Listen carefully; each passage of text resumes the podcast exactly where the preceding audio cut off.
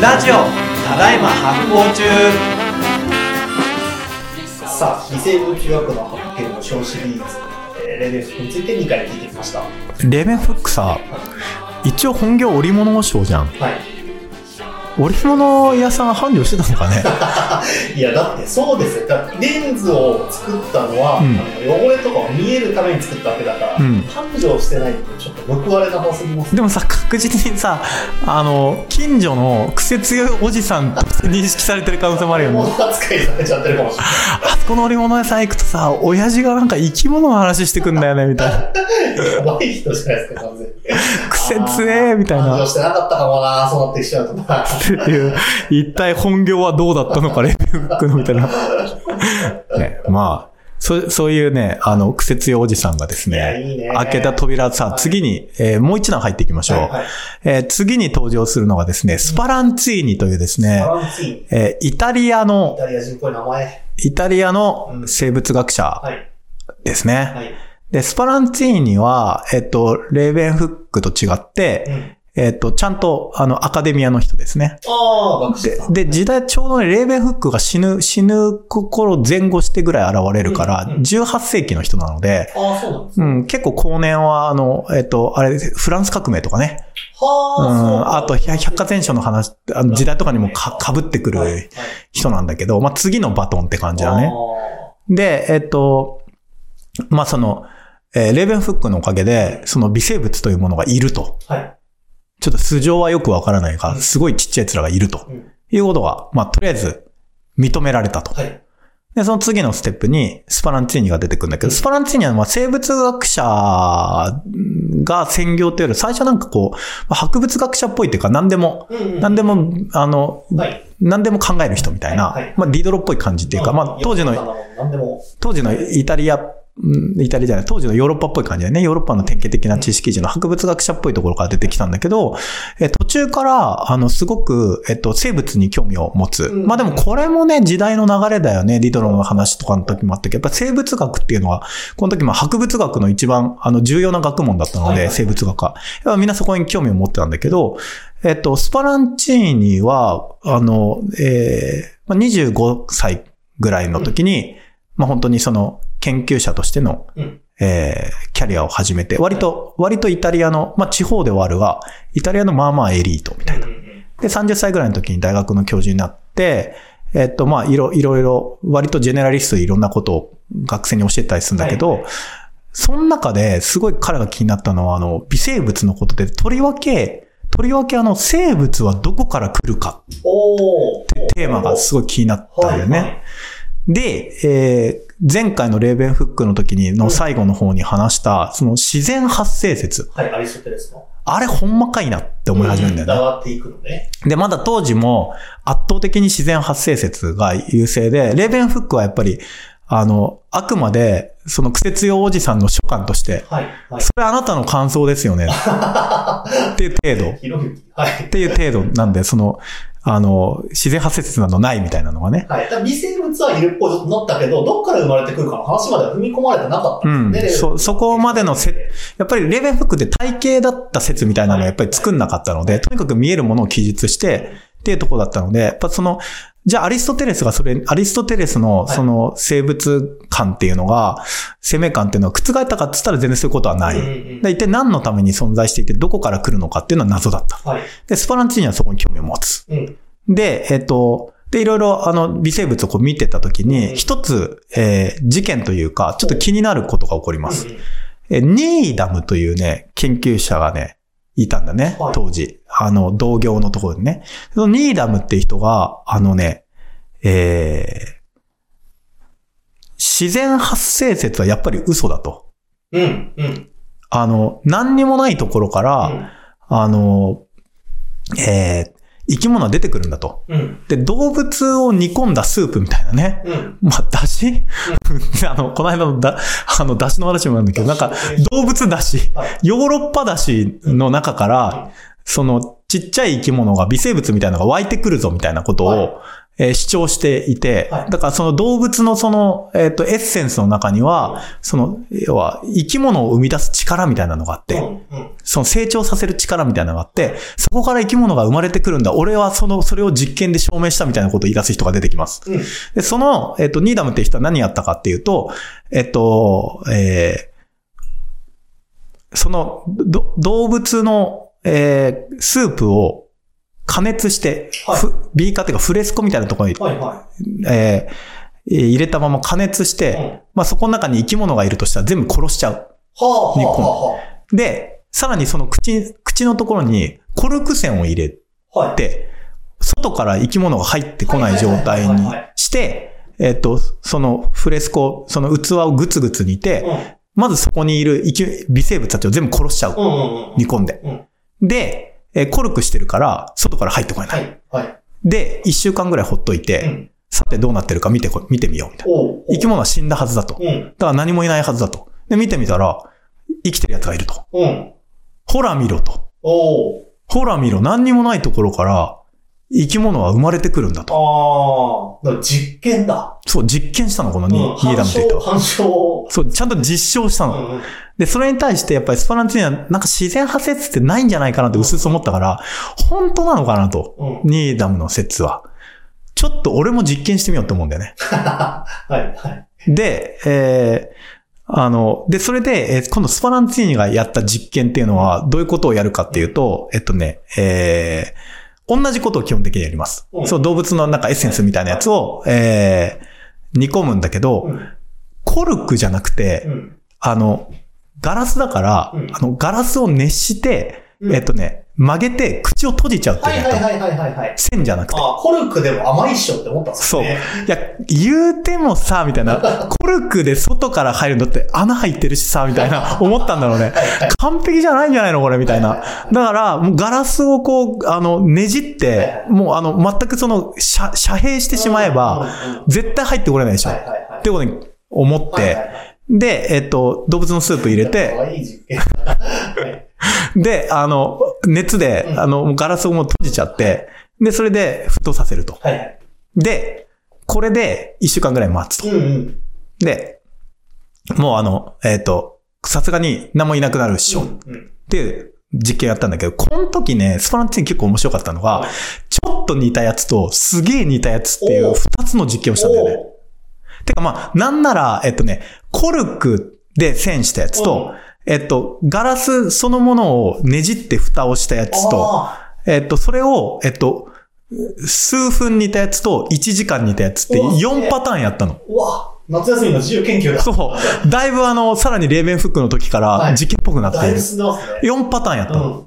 で、4パターンやって、えっとね、えーじ、けで、それから1週間ぐらい待って、うん結構見てみましたと。はいで、そしたら、えーっと、コルクでやったやつはは、えっと、軽く煮ても、長く煮たやつでも、生き物いた。い。はいはいはい。で、えーえーガラス自体で蓋をしたうん。やつも、浅く煮たやつはいた。おう。ちょっとはいた。うん。で、深く煮たやつ、はい長く煮たやつ、全くいなかった。は で、そこでスパランチーニはうん、二つの結論を出します。い。コルクは遮断できない。はいはいはい。まずはいはい。コルクで締めてても、うんどっかから菌入ってきちゃうのか、あるいはコルク自体に、うん。あの、いる菌とか入ってくるのか。そうですねうんうんとにかくコ、コルクは当てにならないっていうのが一つ。もう一個は、あの、ちょっと熱くしたぐらいだと死なないタフなやつがいるああ、すごい。素晴らしい。っていうことにうん。結論付けて、だけど、1時間ぐらい煮込むとさすがに死ぬ。いやいやいやいや、いいですね。だなんか、あれ？えっと、最初の実験者誰でしたっけ、名前。ニーダム。が、ちょっと甘いんじゃないっていうことを思って、その穴をついた実験で、うんえっと、さらに次のステップまで行ってますね、ちゃんと。うん。っていうことをやっていくんだけど、はいはいでもニーダムもニーダムで、やっぱりこう、この人山キャルっていうかなんかこう結構自己承認欲強かったんだろうね。はいはいあの、やっぱ自分のこの、なんかこうは、ね、じ実証したであろう、この生命力みたいなアリストテレス以来のやつだから、こっちの方がまあ、正直みんな認めやすいよね。うんうんアリストテレスがやっぱ正しかったんだみたいな。はいはい。これはね、権威の力を使って、えー、これをアピールしようとします。はい。で、ビュフォンを覚えてるビュフォン。あ、ビュフォン、えっと、ディドロの時に。そう、ディドロンは出てきた時の、はいあの、えっと、リリンネに、はい。あの、リンネに対して反抗し、反抗したっていうか、リリンネと違う説を唱えたフランス系の博物学の大家。ビュフォンと組んで、で、え、ビュフォンね、あの、この人は割と、まあ、ディドロとかもそうなんだけど、試作系の、はいまあ、フランスの人って結構、実験系っていうよりは割と試作系の傾向あるんだけど、あの、ビュフォンもその例に習って、試作するのが好きなタイプだったので実験あんましないタイプだったので、なんかね、この人と組んで、あの、体系化するんだよね、そのアリストテレスのうん。正規論みたいな。で、なんかその、神のなんかこう、もたらした生命力みたいなものを、なんかすごい、それっぽいうん。論文みたいなの作んで一緒に。で、それを出したことによって、やっぱニーダム合ってるじゃんみたいなうん。感じになっていきます。で、えっと、で、えーこのスパランチーニの実験にも結構絡んできます。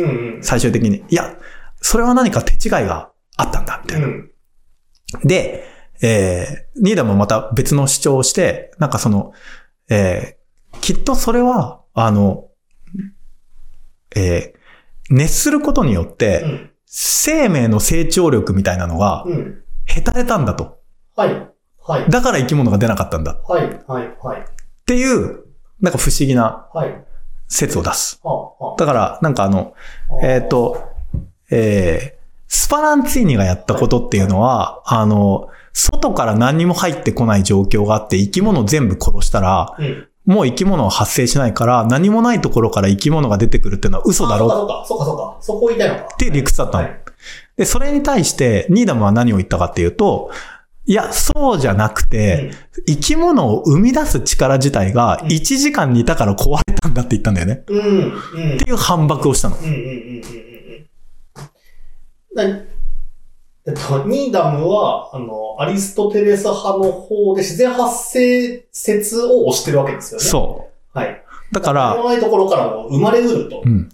生物パワーさえあれば。でも、長く熱をかけたことによって、その生物パワーが壊れたっうんうんうんて主張をしたの。うん。うんうん。そんな証明できないじゃん、絶対。で、スパランツィーニ偉いんだけど、その時に、いや、もしかしたら、ニーダムの言ってることにも一理あるかもなって一応思ったんだよ。だから、一旦ニーダムの説を正しいとしてみよはいはいはい。うと思ったの、スパランツィーニ。はい。とした時に、そのニーダム、正しいニーダムを、えーはに反論するにはどうしたらいいかと考えるんだよね。うんうんうんうん。って思って、えー何をやったかっていうと、うんと、じゃあそのせ生命力が宿っているものを、まあ、スープ状にして、はい。えーそれをほっとくと生き物が出てくる。うんだろ？だろうと。うん。だって微生物、あ、生きてるやついるじゃんみたいなことが顕微鏡から言えると。うんはい。だろうとうん。だから、さっきやった実験の要素プラス、うん。えっとね、今度はね、えっと、動物のスープじゃなくて、えっと、植物の種子、種みたいなやつを、はいはいあの、液体の中に入れて、はいうんうんえっと、まあ、それがだから生命力の根源みたいなものだとしてこれを、えっと、そのまんま煮込むか、うん一回ロースターみたいなので焙煎してからうん煮込むかっていう2パターンやったの。で、えっと、その結果、どっちも出てこなかった。う。うん、うん、うん。どっちも出てこなかった。はい。あの、まあ、長く煮込むんじゃなくて、はいはいえっと、なんかその、えーその、えーそいつがもうすでに生生命力があるという話だったら生命力を殺した状態で、生物のいないところに密閉して。やって、えっと、えー何も出てこんかったらう、ん。何もいないと。うん。で、それに対して、えっと、生命力があるやつうん。を入れて、えーでも、そ、外は全部か完全遮蔽してるから、えっと、えーもし、その種に生命力あるとしたら、うん。生き物出てくるはずだと。うん。うん。っていう、ここれ、ちょ、ちょっと一応条件わかるうん。いや、なんか難しいことやろうとしてそうな気もしまあ、ます。だ基本的には、だから外にはもう何もいないみたいな状態で、で、一旦その液体の中にも、うんあの、長く煮込んで生き物は何もいないことになっている。っはい。はい。ていう状態のところに、えっ、と、その、じその状態のところで、うんえっ、と、もう、えっ、と、すでに生命体としては死んだはい。種を入れる。はい。で、もう一方は、えっ、と、あの、まだ生きてる種。うんうん。死んだ方は、あの、ローストした、焙焙煎した。焙煎して、焙煎しても焦がしちゃってる。はい、はい。で、もう一個は生のやつを入れて、でも、原理的には外からどっちも生き物が入ってこれない。っうんうんていう状況を作って、で、中にもいないはずだとうん。うんうん。いう状態で実験をすると。はい。で、この時に、えっ、と、もし、その、生命力というものが本当にあるとしたら、うん、この焙煎してない、焦がしてない種のところからは生き物が出てくるはずだってなるじゃん。うんうんうんうん。そうですね。で、この二つ試してみてどうだって言ったら、はいどっちも何も出なかった。はいはいはい。ということは、うん。やっぱり、うん。なくない？うんうんうん。生命力なくない？うんうん。そんなのなくない？やっぱ、そこに生き物いなければ、その元になってるものが何であろうと、やっぱ生き物っていなくない？っうんうんうんていう結論をちゃんと実証的に出したうんん。だよね。はいはいはいはい。っていうので、ニーダムの説が粉砕されて。ここで自然発生説がもうほぼほぼ駆逐されたっああ、なるほど。ていうのがスパランチーニの、まあ、やった業績の主たるものですね。はいはいはい。これの面白み、結構僕はなんか、やっぱせ生物学の勉強してたので、うんあの、農大で。すごいなんかこの話を知った時に、結構ニヤッとした。ああ。なんか、え、でもそこで、え、それはでも植物だからじゃないのってなんなかったんですか？動物だったらまた結果変わってるんじゃないのかっていう。だなんか多分それに類する実験みたいなのをさらにいろいろやったのかもしれないね。うんもしかしたらね。超細かくは調べてないんだけど。でもなんか、やっぱ面白いなって思ったのは、やっぱこう、正しさみたいなものが何派閥かあった時に、一回そっちを信じてみるけれども、反証あるかもしれないって探してきてやるっていうそうなんだよね。ことが、実証実験的なことが生まれてるっていうのは、なんかすごいステップアップしてるなっていう感じがしますよね。だからさ、一回さ、自然発生説打ち砕いたんだけど、はいはいニーダムからまあ、イチャモンだよね、ほとんどうん。うんうんイチャモンつけられた時に、いや、このイチャモンにも一理あるかもしれないし、自分が自然発生説ないって言ってたけど、うんもしかしたら、あの、それはそれでい意味あんのかもうんうんうん。って思って、うんなんかその二つを自分の中で戦わせるっていうことをやったっていうのが、やっぱスパランチーニがあの、レーベンフックからさらに一歩進んでるところなんだよね。はい、はい、はい。確かに確かに。で、こうやって、一旦違う考え方も受け入れてみる。うんあるいは、自分がこうだと思ったことに対して、あの、いや、そうじゃないかもってはい反証してみるみたいなステップを踏んで実験を積み重ねてって、この自然発生説っていうものを、あの、否定していく、最終的には。っていうことをやっぱりスパランチーニがやったときに、えー、まあ、二つの意味があります。一個は、やっぱここでアリストテレスの唱えていた、その正規論というか、うんなんかこう、生命には、その他に還元できない特別な力があるっはい。ていうのが、本当そうかな、みたいなはいはいはい。感じになったっていうのが一個。で、もう一個は、えっと、やっぱりこの微生物というものは、やっぱなんかこう、あの、えー他の全然形態子が超ちっちゃいけど、うんあの、大きい生物と同じ系譜というか、んんうん一つのその生態系の中にいる、はい。まあ、あの、大きな生態系の輪の中の一員なのではないかと。うんこいつらはこいつらでちゃんと生き物なんだとうんうんうんうん。いう道が開けていくっていうのは、生産じゃないよってことですね。そうそうそうそうそう、もうその通りその通り、妖精とか神の使わしたなんちゃらじゃなくてうん、うんうん全然ちっちゃいけど、俺たちと同じ生き物なんだはい、はい。っていうところの可能性が開けてきたっていうところがまでが、このレーベンフックとスパランチーニの、うん。えーやったことですね。なるほど。さて、そして、はいだで、今日はこんな感じでおしまいなんだけど、この次にね、うん。この次に、うんえー、さらに大きなステップが待っています。はい。このちっちゃい生き物、微生物たちは、うん。人間にとってうん。どういう存在なのか。ということが、はい。次のステップで出てきます。はいで、実はスパランチーニも、えっと、レーベンフックもいるぞって思ったし、うんあの、なんか妖精とかじゃなくて、うんちゃんと他の生き物うん。と同じように、高度な生き物と同じように、あの、増えたりするし、はいはい何もないところから発生するわけじゃなくて、うんなんかこいつらこいつら生態を持ってるんだというとこまで言ったんだけど、こいつらが何してくれんのとか、はいはい。何してんのっていうことまではそんなに考えなかったんだよね。ははははは。だからなんかとにかく存在を証明するっていうことでいっぱいで、うんじゃあ存在はしてますと。じゃあ存在した時にどんな機能があるのかとか、どんな役割があるのかとか、どんな働きをするのかっていうことが次に持ちこたら、こ、こされていく。おそして、また次回のシリーズになるけど予告は、次に出てくるのは、パスツールとコッホという人です。あー、パスツール。ここからダーウィンと同時代になってきますね。はいさらに次になって。で、ここで西洋の世界の中うで、ん。初めて発酵と腐敗という概念が 生まれてくるんだよ。だいぶ現代に近づいてきましたね。はい。それがまた次のでかいシリーズになると思うので、パスツールとコッホというのが次回国ですが、はいあの、その次に来ます。でも今回は、その前題になっているレーベンフックとスファランチーニのお話でした。ありがとうございます。どうもありがとうございます。はい。ただいま発行中リスナーの皆さんにお知らせです。えー、ここの運営をしている発行デパートメントのメルマガをぜひ登録してください。メルマガを登録するとメルマガが届きます。はい。はい。えー、概要欄からですね、えー、登録できますので、えー、ポチッとしていただけたら、いろんなお役立ち情報とか、えー、絶妙に緩いコラムなどが届きます。もう毎回楽しみにしてます。EC サイトでそこからですね、いろんなお買い物もできますので、えー皆さん、ぜひチェックしてみてください。ぜひお願いします。この番組は制作発行デパートメント協賛バリューブックスで下北沢ただいま発行中スタジオからお届けしておりますポッドキャストは Spotify、映像は発行デパートメントの YouTube チャンネルで視聴できます。チャンネル登録をぜ